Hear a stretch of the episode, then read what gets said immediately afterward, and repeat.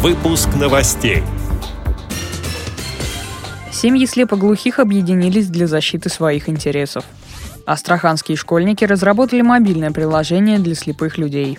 В рамках Всемирного дня слепых Курская областная организация ВОЗ расскажет о земляках, которые достигли высоких результатов в различных сферах жизни. Рисунки пластилином и восковыми карандашами. Процарапывание на Сплендер Люксе. В Санкт-Петербурге открылась выставка незрячих и слабовидящих художников и скульпторов. Далее об этом подробнее в студии Дарья Ефремова. Здравствуйте.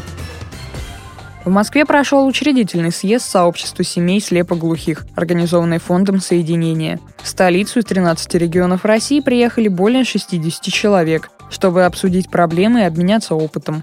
Возглавил сообщество Александр Суворов, известный слепоглухой ученый, доктор психологических наук, профессор.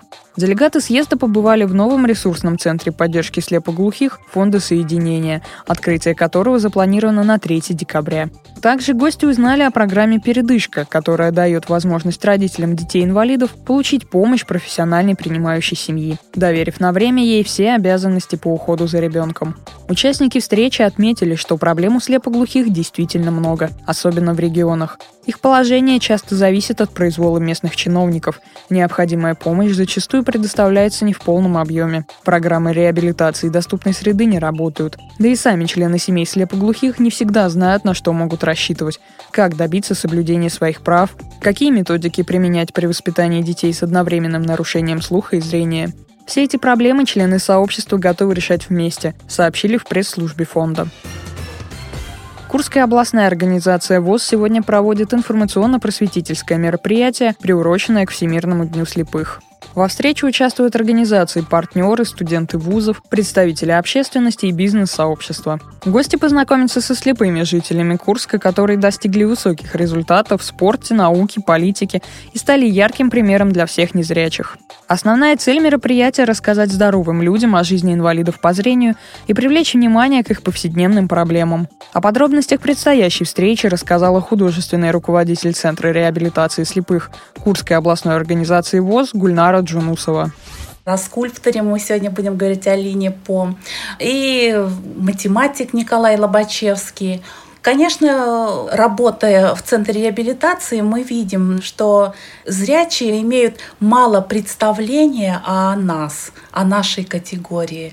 Поэтому сегодня было придумано это мероприятие. Я надеюсь, что это начало только, потому что хотим мы сделать это на постоянной основе. Возможно, сегодня они придут к нам, вот мы проведем это мероприятие. В следующий раз мы пойдем к ним, может быть, будем выходить в другие, так сказать, организации, к зрячим. Именно в этот день должна произойти вот эта вот интеграция слепых и зрячих.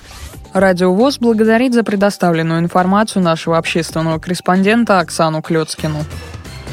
Проект «Мобильное приложение ведения быстрых текстовых заметок для людей с нарушениями работы зрительного аппарата» «Бравокс» высоко оценили на Всероссийском научном техническом конкурсе работ школьников «Рост». Его разработали одиннадцатиклассники Астраханского лицея. Сабир Халитов и Василий Шабанов были удостоены гранта на бесплатное обучение в университете Иннополис Татарстана. Приложение для операционной системы Android позволяет вводить текст на мобильном устройстве с сенсорным экраном методом Брайля, передает Астрахан24.ру. Программа имеет адаптированный упрощенный интерфейс, его элементы, как и все действия пользователя, озвучены. Введенный текст можно сохранять и впоследствии воспроизводить голосом с помощью синтезатора речи. Также можно читать тексты посредством вибрации. Приложение бесплатное и уже в скором времени появится в Google Play. Перспективе Сабир и Василий планируют реализовать проект по созданию беспроводной клавиатуры для слабовидящих и слепых в виде миниатюрной ячейки Брайля. В Государственной библиотеке для слепых и слабовидящих Санкт-Петербурга открылась выставка по страницам любимых художественных произведений. Презентация экспозиции состоялась в рамках ежегодной акции «Декада белой трости». На суд зрителей представлены работы незрячих и слабовидящих художников и скульпторов, выполненные в различной технике. Это, например, рисунки пластилином и восковыми карандашами, процарапывание на сплендер люксе, графика с живопись акварелью и маслом, лепка из глины. Представленные работы навеяны сюжетами классических произведений, поэзии Серебряного века, современной литературой. Выставка открыта в будние дни до 4 декабря.